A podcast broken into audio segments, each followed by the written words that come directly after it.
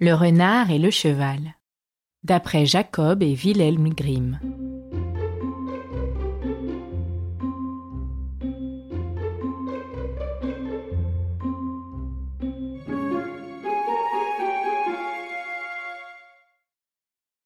Un paysan avait un vieux cheval fidèle, mais si vieux qu'il n'était plus bon à rien.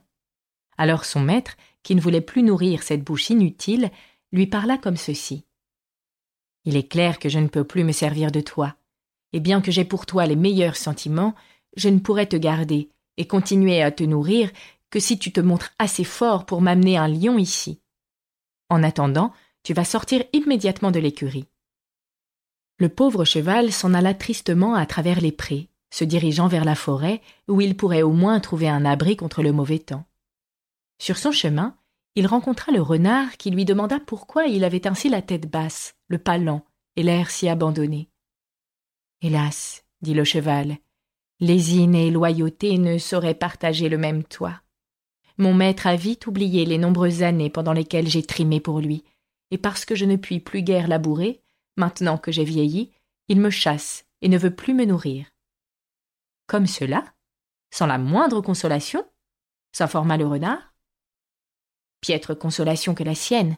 Il m'a dit que si je me montrais assez fort pour lui amener un lion, il me garderait. Mais il sait fort bien que j'en suis incapable.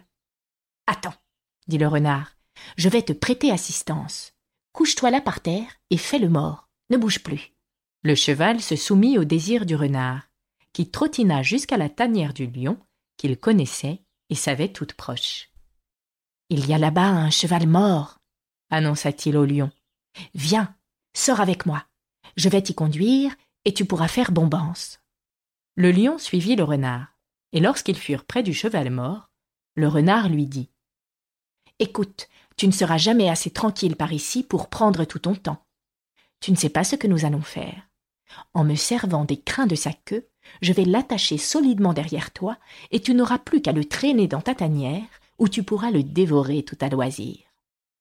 Le lion trouva l'idée excellente et se prêta de bon gré à la manœuvre, se tenant bien tranquille pour que le renard pût l'attacher au cheval en serrant solidement ses nœuds. Mais le renard, pendant ce temps, se servait de la queue du cheval pour lier étroitement les pattes du lion, bouclant, serrant et resserrant ses liens les uns sur les autres, de telle manière qu'il ne put ni les rompre, ni les défaire en y mettant toute sa force. L'opération terminée, il se pencha vers le cheval et lui frappa sur l'épaule en lui disant Hue, mon bijou, hue, tire-le. Le vieux cheval se redressa brusquement et traîna derrière lui le lion rugissant, rugissant si fort que tous les oiseaux de la forêt s'envolèrent à la fois, complètement terrorisés. Le cheval, lui, laissa le lion rugir autant qu'il le voulait, sans cesser pour autant de le tirer à travers champs jusqu'à la porte de la maison de son maître. Revenant à de meilleurs sentiments en voyant la chose, son maître lui dit alors Je te garde, et tu auras la belle vie. Et depuis ce jour-là, jusqu'à sa mort, il eut toujours son content à manger et le meilleur fourrage.